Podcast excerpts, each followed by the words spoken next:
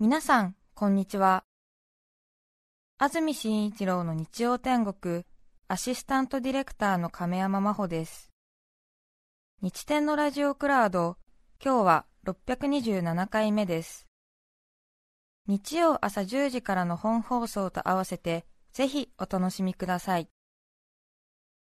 それでは、1月5日放送分、安住紳一郎の日曜天国。今日は、ゲストコーナーをお聞きください。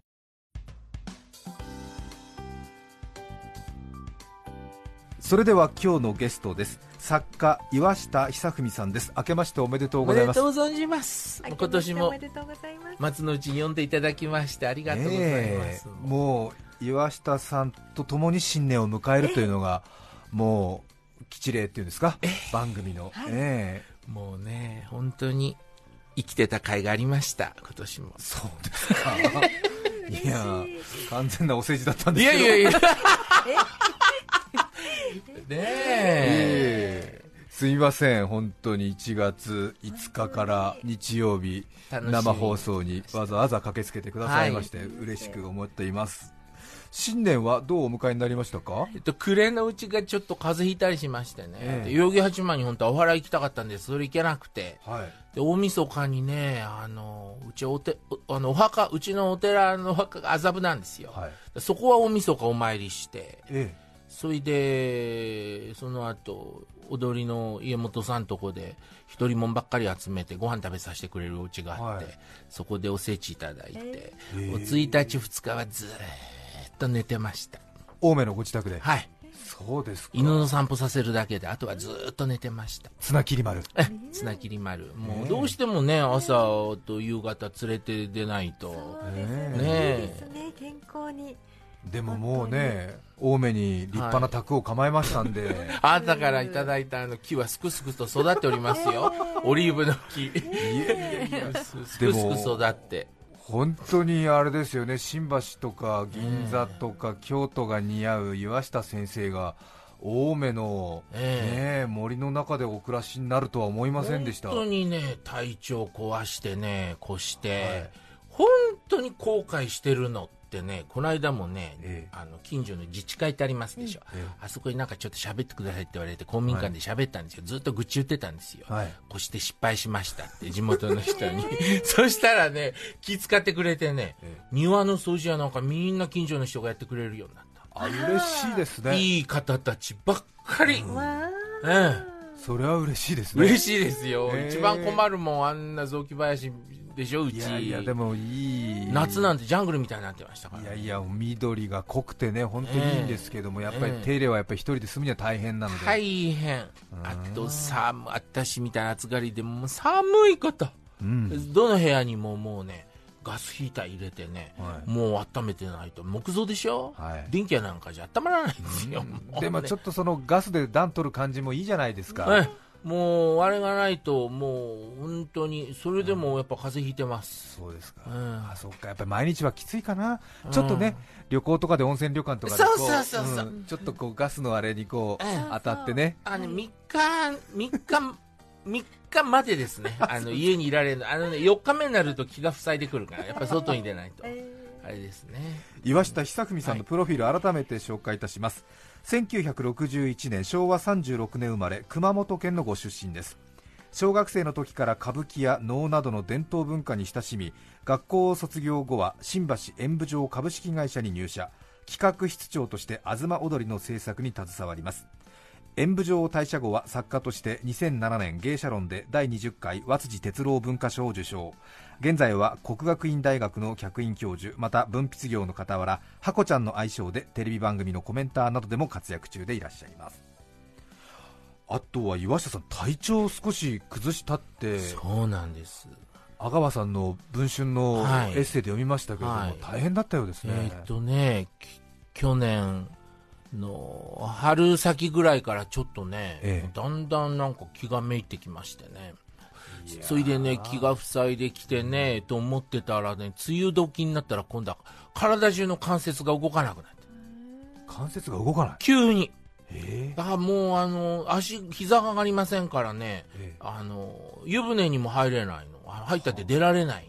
私、お湯抜いてね、え3時間ぐらい途方に暮れてましたもん。え、体ふやけちゃうからとりあえず線だけ抜いて。線だけ抜いて、ででももう痛くてね、浴槽から立ち上がれない、立ち上がる縁に手かけたって、あの、手首も痛い。膝が上がらないから、本当あ、もうこのまんま一人暮らしでしょ、はい。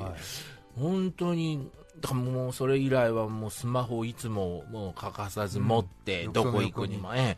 あと本当にこ椅子にも腰掛けられないんですよ。いやハコちゃんはね今の雰囲気からすると、え信じられないかもしれませんが熊本の水泳選手ですからねそうですよ。もう今までも。運動神経は群抜ですからね、ええ。あと、なんですか、体具合悪いってことがなかった、病院行ったことなかったんですよ、それで急に事務所が心配して、え人間ドック行けって言われて行っても別にどこも悪くないんですよ、それでせ整整形外科ですか、で MRI とか取っても骨もなんともないっておっしゃるでしょ、途方に暮れててね、でも痛いからペインクリニック行きました。らね、はい。そこのお医者様がね、多分ね、更年期障害だと思うから血液検査しましょうっておっしゃって。えでテストステロンっていうのが数字が下がってた。えいわゆる男性ホルモン。そうです、うん。ですからあのブロック注射は打ってもらいながら毎週。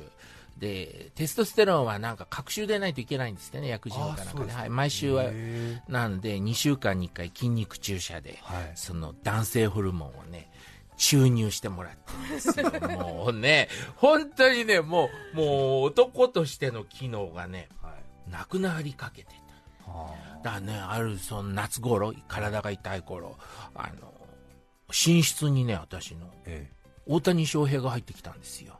ちょっと待ってください寝室に。夏頃？ええ大谷翔平さん？青梅のあなたもいらした。ええ野球選手の大谷さんが、うん、大谷翔平、ユニフォーム着て。え え夢の話でしょ、うん、もちろん。ね、もちろんそうですよ。ね、入ってきて、え私ね、丁寧にお断りしてお見送りしたんですよ。で、そこでパッと目が覚めて、えああ返しちゃったと思って、あこれは本当に私は病気なんだなと思いましてね。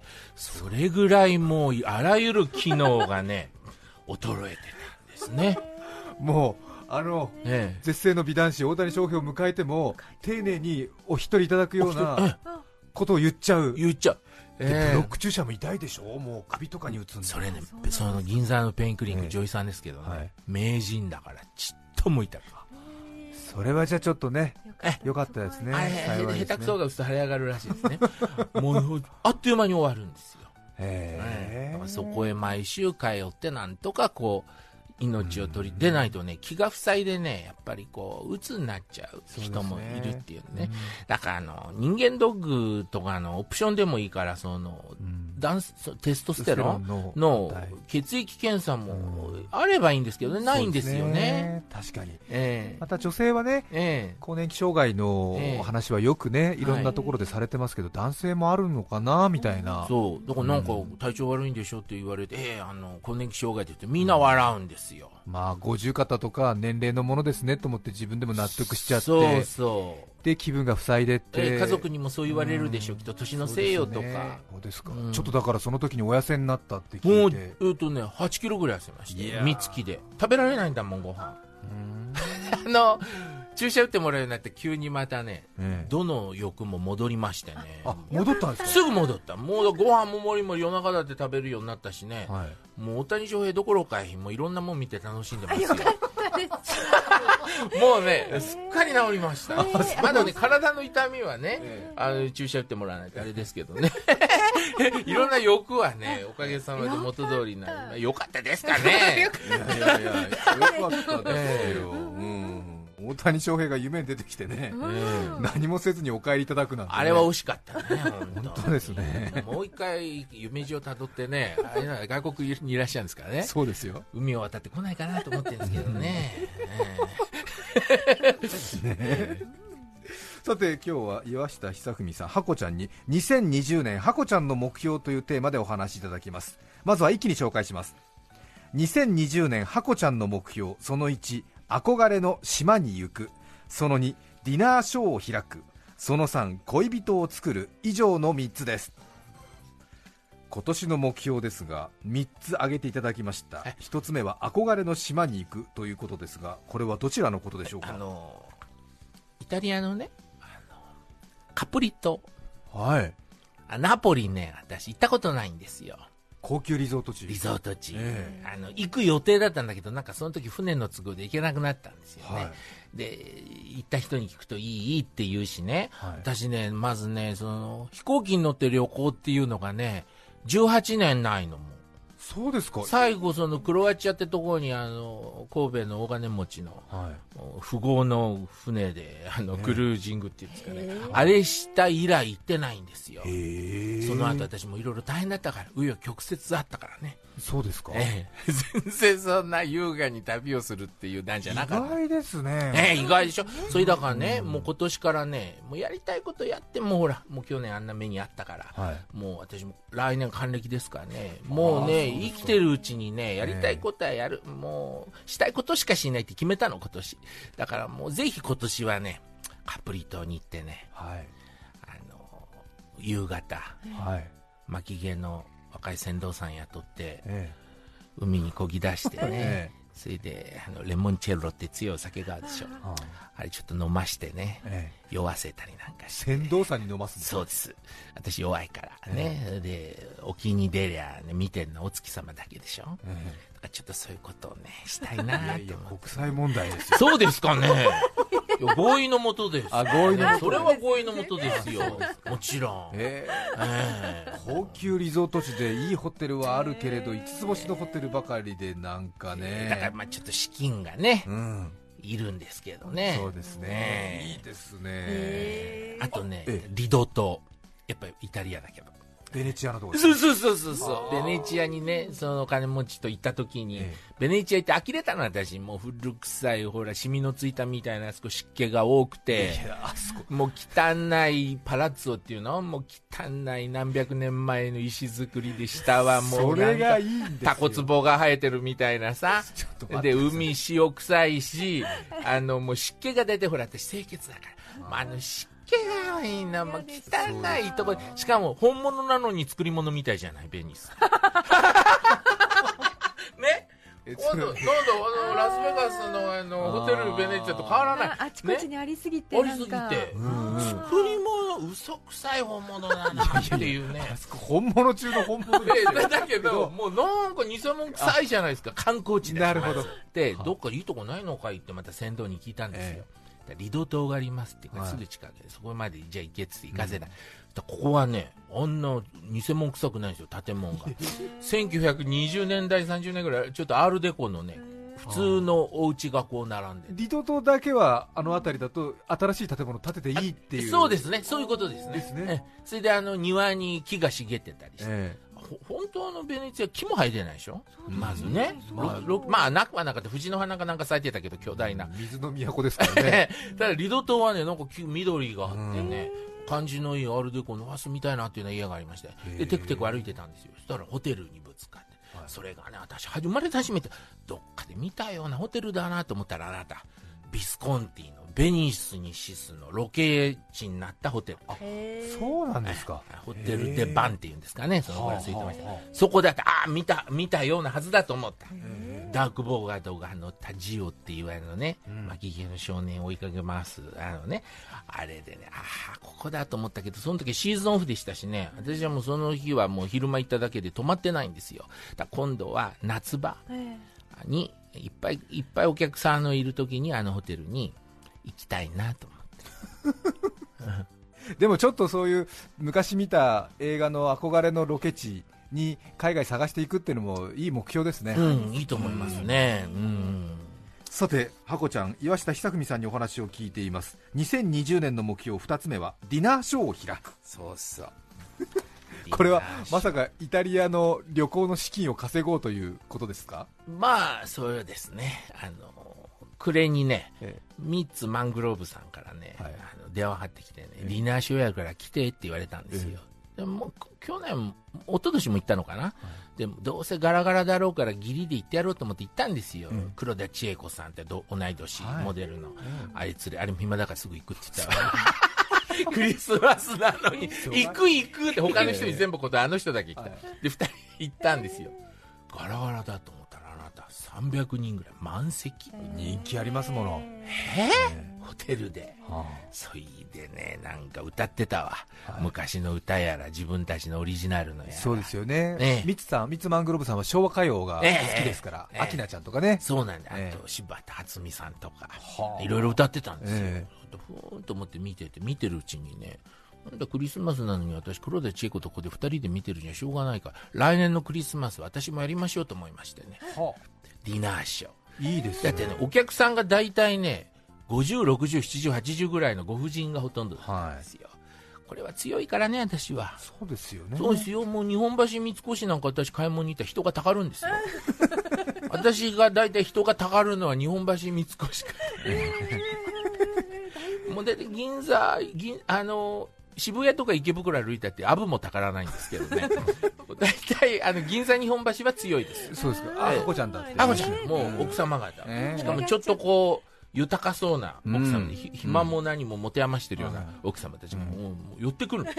もうああいうおばさんたちをね、と捕まえてこうディナーショーね、座らせりゃ、300人公演が4回ぐらいはできましょう。ええ。ええ。何やるんですか内容は。歌歌わないですもんね。歌えますよ。歌うんですか？歌えますよ。あの、ウグイス芸者えメドレーどうですか？え？え？そんな。103とか小田勝太郎さんとか昔のほら芸 芸者の格好して歌ってたおね あそうですか。三味線武器とか、ええあ三味線部うん、ええ。あの格好して高島田かぶって、ええ。もう柳だねこれ。じゃそうです 今いないからそうそういう店もないでしょ今時。ね。あんなかかつらかぶって裾にいたりな、ええええあれでちょっと歌って、はい。あとはあのトークですよ。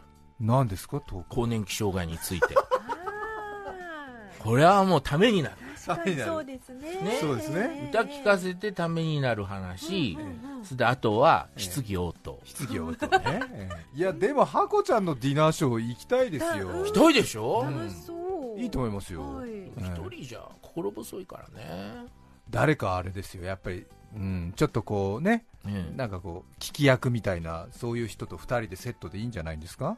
あんたやってくれない私ですか？え忙しいくれねい？やいやいやいやいやあったレコード大賞見ましたよ。ありがとうございもうます私はね歌手見た見てんじゃないんですよ毎年。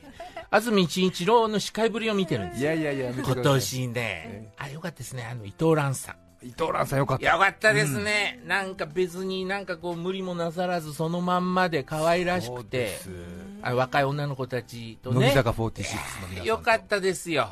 いや声が出るんですよ本ね当、昔のままの声が。えだからもう声優さんとかこう、ええ。そういう感じで声を多分お作りになってたんだなっていうそうで思いましたね。普段お目にかかってもいい方ですしね。あとねあなたね見ててね、ええ氷川きよしさんがねそうです。あなたが励ましてたでしょ。いえいえいえい励ましてたそうでしたね。やりたいようにやりたいようにやればいいよって私はあれ見ててね えなんだよと思ったんですよ。えはい。ね私もあれを見てねええ今年あの歌手になろうと。あやりたいやりたいの。それであの暮れにレコード大賞最優秀新人賞をいただいて安住紳一郎さんに同じセリを言われたの。なんでやった氷川きよしより私の方が付き合い長くない？まあ長いことは長いですけど。長いでしょ？あんた私に説教するしかないんだからいつも。女を励ましてくれたことないですよ下品な番組ばっか出てるから芸風が荒れたとやらもうそんな説教ばっかりでいつも。いや一応あの人生の先輩なんですけども、まあ、テレビでの仕事はやっぱり後輩だからで慣れない頃にちょっと23仕事が続いたんででなんか一応教えを請うみたいな感じで岩下さんが私のところに来るからじゃあこれはやっぱりテレビの師匠としてねきちんとあの享受しなきゃと思おって。テテレビの箱ちゃん僕が作ったってあんた言ってたじゃない。いやいやそこまでは言ってない言いですけど。ましたよそれでねだからそれなのに氷川きよしにあんなこと言ってるよと思ってね。ねじゃあ歌手にならなきゃ励ましてもらえないのかなと思って私も歌手になってぶっかえちゃおうかなと思ってね。いいでしょ？とてもいいです。でちょそれであの暮れに賞もらってその前にディナーショーで稼ぐってど うですか、えバッチリですからね。あのやりたいっていうんだったら止めません？えそうですか。レコード会社の方聞いてらしたらぜひ。ぜひね。ええお願いします。ええ。お座敷ソング令和のお座敷ソングどうですか？いいですね。いいでしょ？いいですね。ねえ、うん。もさて2020年ハコちゃんの目標おしまい3つ目は恋人を作る。うそうもうねやっぱねすこう体を悪くするとやっぱ心細いですからね何するにもね。そうですか。ああ心細いするとね私別に、ね、今までね好きで一人でいたわけじゃないんですよ、住んでくれる人がいないから一人なんですよ、はまあな、お一人様って言葉嫌いでね私。そうですか。なんかこう負け惜しみみたいなさ、ええ。頑張ってる風があるじゃない、だからもうあお二人様になりたいんですよ私。同居人を探してそういうこと。同居人、うん。あの車免許持ってないからどこでも連れて病院でもどこでもべ病院でもレストランでもどこでも連れてってくれてそれで犬の散歩も時にはしてくれて、ええ時には添い寝してくれる同居人、うん。欲しいの。ただねやっぱりこう審美眼がしっかりしてるっていうか。そうなの。そうなんですもう伊達にね、うん。だからね希望としてはね若い頃の竹脇無我さん。うんまた結構いいところ行きますね。いいでしょ？そうですね。いないかねいやだからそのためにねえ資金がいるじゃないいろいろ。資金が。資金が、うん。だからちょっと最優秀新人賞でもいただいて歌で売れようかなと思って。いやいや結構蓄えございますでしょ。ないですよあんた。きょ減ったわ去年。あそうですか。いやでも岩下さんハコちゃん昔男の貯金なんてめめしいなんて言って。そうやっぱ年は取りたくないもんですよ。やっぱ心細くなるねやっぱりねやっぱ一人だとねやっぱちょっとないとねそうですか。何をするにも。私説教された覚えありますよ。もう貯蓄みたいなこと3040の男が言ってんじゃありませんみたいな。そう34まではいいですよ、そうですか。うん、34までも考えちゃう、私もう来年還暦ですよ。もあ。うそうなるとやっぱり先立つもんがね。そうです34まではいいですよ。あんたまででもね金のこと考えちゃいけませんよ。ええ。あ竹脇無我さんお父様アナウンサーですもんね竹脇翔作さん NHK の。そうそう。まずね、ええ。同居人ね声が良くなきゃいけない。ああそう。本当もう竹脇さんのお父様はもう本当にもう美声のアナウンサーとしてもう本当有名で。竹脇さんもいい声だっいやそう TBS ラジオでも番組やってくださってて。たそう。そうなんですよ。ちょっと縁ありますねやっぱりね TBS ラジオとは。いい声でしたですよね。唇が薄いからねあちら。うん。いい声なの。やっぱり唇は薄くないとダメですね。いやいやさすがのやはりね。美に対する気持ちが高い、ねえ、それではここで1曲お聴きいただきます守谷市のキュートさん56歳男性の方からのリクエスト Superfly 愛を込めて花束をお聴きください著作権使用許諾申請をしていないため、リクエスト曲は配信できません。引き続き、ゲストコーナーをお聞きください。守谷市のキュートさん56歳男性の方からのリクエスト Superfly 愛を込めて花束をお聴きいただきました改めまして今日日曜天国でゲストにお迎えしていますのは作家の岩下尚史さんです。現在3つの作品を執筆中の岩下さん。KK ベストセラーズ小学館そして文芸春秋から今年の前半にはもう発売される予定です。うん。それぞれ違う内容。本当はもうこれ去年出してなきゃいけなかったんですけど俺体調が悪かったそうですね。だからもう KK さんのはずっと待たせててえこれはもうあれです。語り下ろしです。えエッセイ？エッセイ。えタイトルがねタイトルは決まってんの。えはい。嫌なことばかり。もうただの私の愚痴。いやいやいやいや。いやもう愚痴でねもうこれ愚痴をもう言い尽くしてもうこれで愚痴は終わりにしようと思ってるんですよ。箱ちゃんの本読むとちょっと最近使わなくなった日本語とかが出てきてああ。勉強になりますねとても、まあうん。勉強になるっていうか、あの言葉はよく死語とか廃語とかって言うんですけどえ一人でも使ってる人がいりゃそうは言わせられませんからね、私私の使うのはあの若い頃勤めてたあの銀座の劇場勤めてたからあの辺の昔の年寄りが使ってた言葉ですね。いやでも辞書引いても出てこないのが多い。いやそう辞書引いてもね出てこない言葉がやっぱり使ってるっていうのがびっくりして、あのなんだっけなこの間読んで驚いたのは。剣山物？はあ、はあはあ、これ出てこなかったですね。剣状の剣に残るで物って書いてこれ数の子とかカラスカラスミのミとかああそんなもんですね。これは料亭用語なんですか？いやあのね昔の歌舞伎の俳優さんが言ってましたね。剣山物。えっ、とね勘三郎さん。この間亡くなった勘三郎さんのもう一つ上のお父さんの勘三郎さん。だ、ええずいぶん昔だ方がおっしゃって剣山物は好かないとかっておっしゃってて何のことだろうなと思ってて、はい。それで辞書引いたのかな私。なんか昔え新物？はい、お歳暮？ああいうのの余りをうん。お献上した余りを余りを。引き取る業者がいて、えそそういうもんが県産物って言っててその頃から新物はカラスミとかが多かったんじえゃないですか。なるほどだから県産物っていうのはそういうことじゃないかなって私学者じゃないからなんとなくそんな感じ。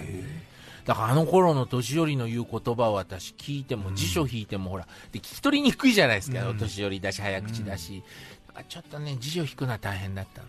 あと下微像下の癒やしい蔵とかって。あそれはよく今も使えますか？今もば下流会のおばあさんたちは使ってた。下微像、ゲビゾであの人だとかね。あのいわゆるあの何？食い物にこだわる人たち、うん、癒やし今で言うと俺グルルメって褒め言葉だけど昔はなんかあんまり食べも男が食べ物の好みを言うとゲビゾウだとか口がねあの何もか凝らずに出たもの食べる人は口が綺麗だとかって褒めてましたけどね出したものに文句を言わずにええ食べる人が口が綺麗。でも私ら子供の時はあの男が食い物のことについていろいろ言うなってよは言われてた。なるほど。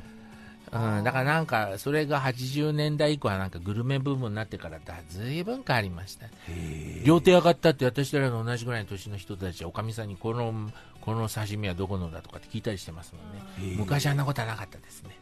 あと分かんなかったのはおたまりこぼしおたまりこぼあしそれは今でも芝居とかあのああそうですか。あ落語とかでも使うでしょ、ええ。たまりこぼしがあるものかとかって言うでしょ？今も、まあ、そんなのはねまだね落語とかに出る言葉はまだ見当がつくんだけど、あのええ芝居町とか下流会の年寄りが使ってた言葉はなかなかわからなかったですね。ああそうですか、え残らないですもんね。え残らないですね。だかから今私はあの頃必死に覚えないとあの頃おばあさんたちは口聞いてくれなかったですか。ら、うん。それ何のことですかってそこで話が止まっちゃうから。ね。